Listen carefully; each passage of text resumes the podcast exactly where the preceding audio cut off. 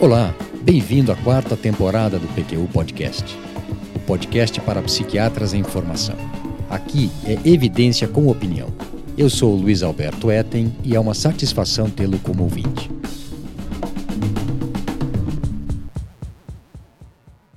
Há alguns anos atendi uma senhora, na casa dos seus 50 anos, muito distinta e formal, que estava abalada com o que lhe havia acontecido. Sua queixa era de que estava deprimida. Ela estava mesmo abatida e, segundo as filhas, muito diferente do que seria o seu modo de se comportar habitual, mais triste, calada e desanimada. Ela não tinha antecedentes pessoais nem familiares de episódio depressivo. O início do quadro se deu, paulatinamente, após procedimento odontológico que havia realizado seis meses antes ela se submetera à colocação de implantes e, segundo relatou, no meio da cirurgia, o efeito do anestésico passou e não foi mais recuperado mesmo com as novas aplicações de anestésico.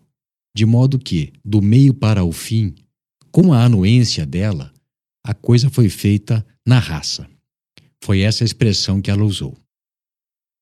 Ela contou que a dor era terrível que não havia como ela se mexer, como sair da posição em que estava, que se sentiu sufocada pelo campo cirúrgico cobrindo sua face e que o gosto de sangue permaneceu por muito tempo na boca. Depois ela ainda acrescentou: Eu juro que pensei que era a minha hora que tinha chegado. O procedimento se estendeu sem anestesia por pelo menos 40 minutos, até que ela pudesse finalmente se levantar. Depois de conversarmos mais um pouco, percebi que a depressão, entre aspas, era o termo que ela utilizava para se referir ao estado de abatimento e cansaço mental secundário às noites de insônia, aos pesadelos relacionados ao trauma que a perturbavam sempre que ela dormia, às lembranças recorrentes do que havia acontecido, intrusivas, e à fobia de dentista que surgiu depois dessa vivência, a ponto de ela não conseguir nem mais se sentar na cadeira de seu dentista, de confiança, para uma simples limpeza de rotina. Aliás, quando tentou fazê-lo, forçada pelo marido, teve uma crise de pânico. É isso aí. O transtorno de estresse pós-traumático é perturbador e limitante interfere significativamente com o desempenho funcional da pessoa e compromete sua qualidade de vida. Estima-se que sua prevalência para a vida toda seja de 8%, mas esse índice certamente é maior em zonas de conflito e mais propensas a desastres naturais. Praticamente todo mundo experimenta alguns sintomas relacionados ao estresse agudo após um trauma maior, significativo. E eles se superpõem, como veremos, aos sintomas de transtorno de estresse pós-traumático. Ocorre que, na maioria das pessoas, essas manifestações passam com o tempo e elas se recuperam do trauma natural e espontaneamente. A capacidade de adaptação, resiliência e recuperação do ser humano é mesmo impressionante. Nos casos em que se instala o transtorno de estresse pós-traumático, os sintomas não se resolvem e o processo normal de recuperação é interrompido, trava no meio do caminho. De acordo com o DSM-5, o TEPT se caracteriza pelos seguintes sintomas, que, obrigatoriamente, surgem após exposição direta ou indireta a um evento traumático mais especificamente a, abre aspas, vivência envolvendo risco de morte, ferimento sério ou violência sexual. Fecha aspas. Os sintomas são divididos em grupos. Nós temos intrusões, que são recordações recorrentes, involuntárias, intrusivas, perturbadoras, sonhos recorrentes com o evento, episódios de dissociação flashbacks, ou seja, ações e reações como se a pessoa estivesse revivendo o trauma, e sofrimento psicológico intenso ou descargas fisiológicas acentuadas em resposta a estímulos que remetam ao ocorrido. Depois nós temos também o comportamento de evitação, que consiste em esforçar-se a todo custo para evitar pensamentos, sentimentos ou recordações associadas ao evento traumático, como também atividades, locais, conversas ou pessoas que remetam a ele. Existem também perturbações da cognição e do humor, perda de memória de partes significativas do evento, o que seria a amnésia dissociativa, dificuldades de concentração, apreensão, visão negativa persistente de si mesmo, dos outros e do mundo, pensamentos distor distorcidos persistentes sobre o trauma e seus desdobramentos, que provocam sentimento de culpa, medo, vergonha e raiva diminuição do interesse por e da participação em atividades que antes eram prazerosas, sensação de distanciamento ou estranhamento em relação a outras pessoas e perda da capacidade de experimentar emoções positivas, felicidade, satisfação e afeto. E por último, temos o grupo de sintomas eh, relacionados a aumento da tensão e da reatividade, dificuldade de dormir, irritabilidade ou respostas emocionais desproporcionais, comportamento de risco, imprudente ou autodestrutivo, reflexo do sobressalto exacerbado e hipervigilância. Além disso, as manifestações causam sofrimento significativo ou prejuízo do funcionamento social ou ocupacional e não são decorrentes dos efeitos de alguma substância ou secundárias a algum outro problema de saúde. Nesse episódio do PQ Podcast apresentarei os resultados de uma revisão concisa, acessível e atualizada das abordagens terapêuticas de pacientes com TEPT baseadas em evidências.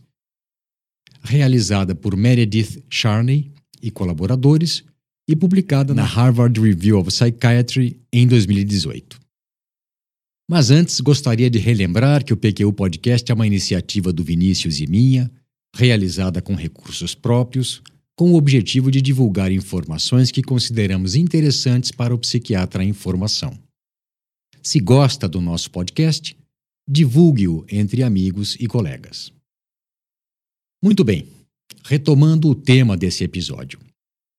Os autores da revisão deixam claro logo na introdução que o texto não é uma diretriz formal e nem uma meta-análise. E também fazem um alerta, abre aspas, que embora a evidência seja crítica na determinação de que tratamentos utilizar, na prática outros fatores contribuem para a escolha de que tratamento será oferecido. Fecha aspas explicam que o acesso às modalidades de tratamento não é uniforme nos diversos settings clínicos, que nem todos os pacientes se dispõem a realizar todos os tratamentos e que a acessibilidade, a preferência do paciente, como também suas experiências prévias e transtornos comórbidos devem ser considerados na indicação de um tratamento específico para um paciente com TEPT.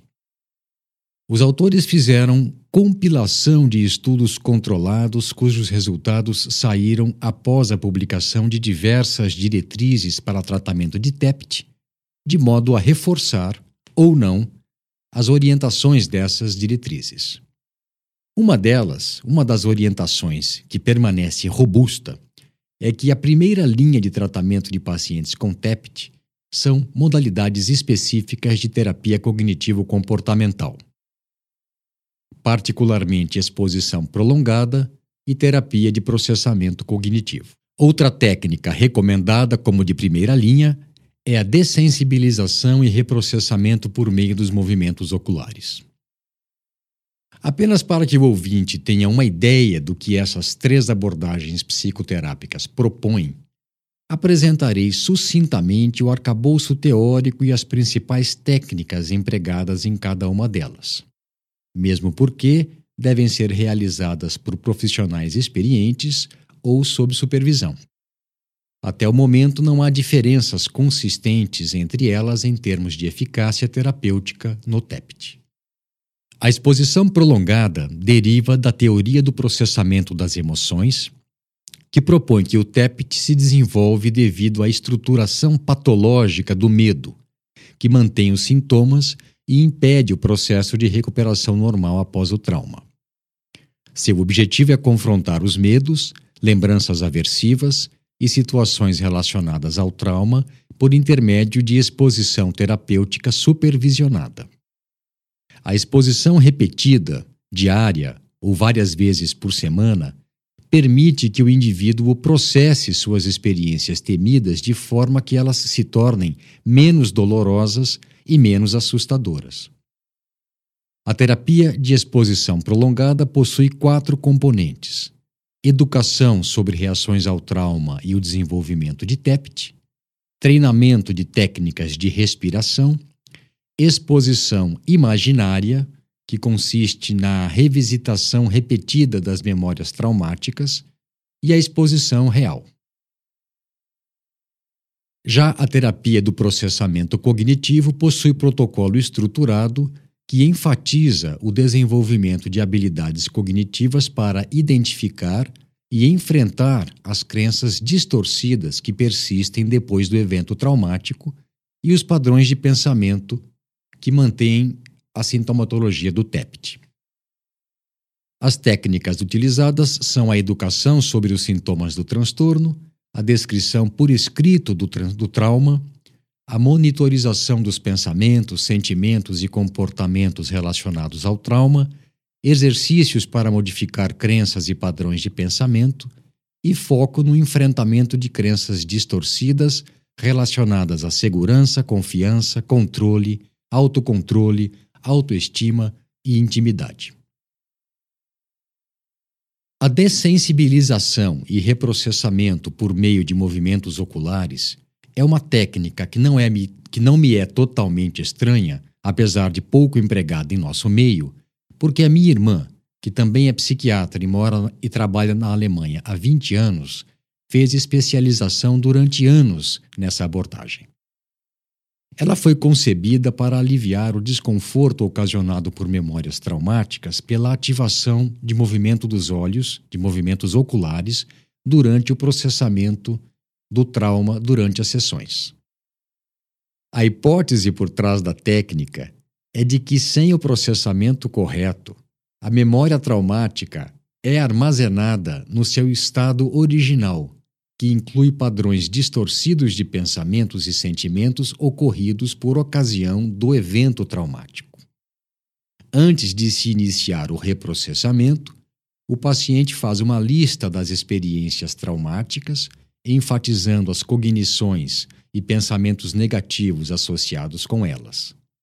A seguir, identifica cognições positivas alternativas para substituir as traumáticas Durante a fase de reprocessamento, solicita-se ao paciente que rememore imagens, sensações e cognições negativas relacionadas ao trauma, enquanto acompanha com os olhos os movimentos do dedo do terapeuta ou luzes piscando na frente do seu campo visual.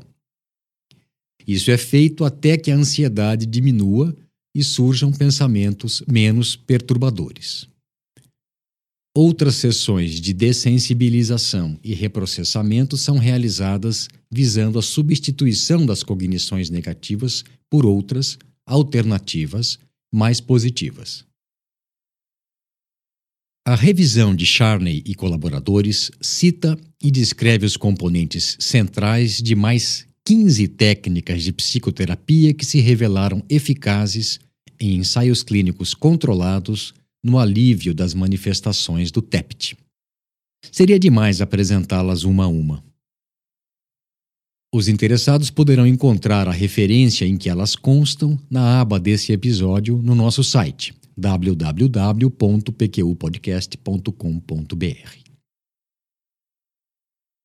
Embora não tenhamos um modelo que explique completamente a fisiopatologia do TEPT, Sabe-se que dela fazem parte anormalidades do ramo simpático do sistema nervoso autônomo e do eixo hipotálamo-hipófise adrenal. De estudos de neuroimagem, temos o achado consistente de que a amígdala é hiperreativa a estímulos relacionados ao trauma em indivíduos com TEPT e que outros componentes do sistema nervoso central, notadamente partes do córtex pré-frontal ventromedial e hipocampo, que modulam a atenção e participam do processo de extinção do medo, são menos ativos nos pacientes com TEPT. A despeito da clara necessidade de maior entendimento da neurobiologia do TEPT, acredita-se que os agentes psicofarmacológicos mais eficazes no controle de sintomas desse transtorno atuem na circuitaria cerebral envolvida na resposta ao estresse e na regulação de ansiedade, medo, mediada pela neurotransmissão serotonérgica. Fluoxetina, paroxetina, sertralina e venlafaxina possuem eficácia fundamentada em ensaios clínicos controlados em casos de TEPT. Com base em evidências de qualidade baixa ou, no máximo, moderada, há indícios de que amitriptilina, citalopram, lamotrigina, prazosine, que é um antagonista de receptores alfa-1 adrenérgicos, pregabalina, quetiapina e topiramato não funcionam no TEPT, ou teriam apenas algum valor no alívio de um sintoma específico, de modo que o balanço risco-benefício de seu emprego, em alguns casos, nem sempre seja compensador. Também existem resultados negativos com alguns medicamentos. Como esse tipo de achado é mais raro na literatura, mesmo que a qualidade das evidências seja baixa ou moderada, é importante valorizá-lo para não expor os pacientes com TEPT a tratamentos ineficazes e potencialmente nocivos. É o caso do ácido valproico, dos benzodiazepínicos, da guanfacina, que é um agonista de receptores alfa-2 adrenérgicos, da olanzapina, risperidona e tiagabina. As diretrizes para o tratamento de TEPT não recomendam farmacoterapia antes de abordagem psicoterápica com as técnicas comprovadamente eficazes. Isso porque, com base nas evidências disponíveis, o risco-benefício favorece a psicoterapia por conta dos efeitos colaterais dos medicamentos e do risco de recaída após a sua interrupção. Colocando de outra forma, se houver disponibilidade e o paciente desejar, a primeira linha de tratamento seria uma das técnicas de psicoterapia comprovadamente eficazes. Os riscos associados ao uso de medicamentos em casos de TEPT, como também de sua utilização quando houver comorbidades, considerando possíveis interações medicamentosas e problemas de adesão, devem ser ponderados caso a caso.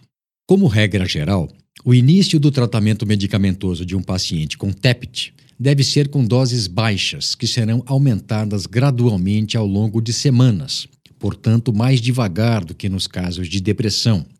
Isso pelo risco de exacerbação inicial de sintomas de ansiedade.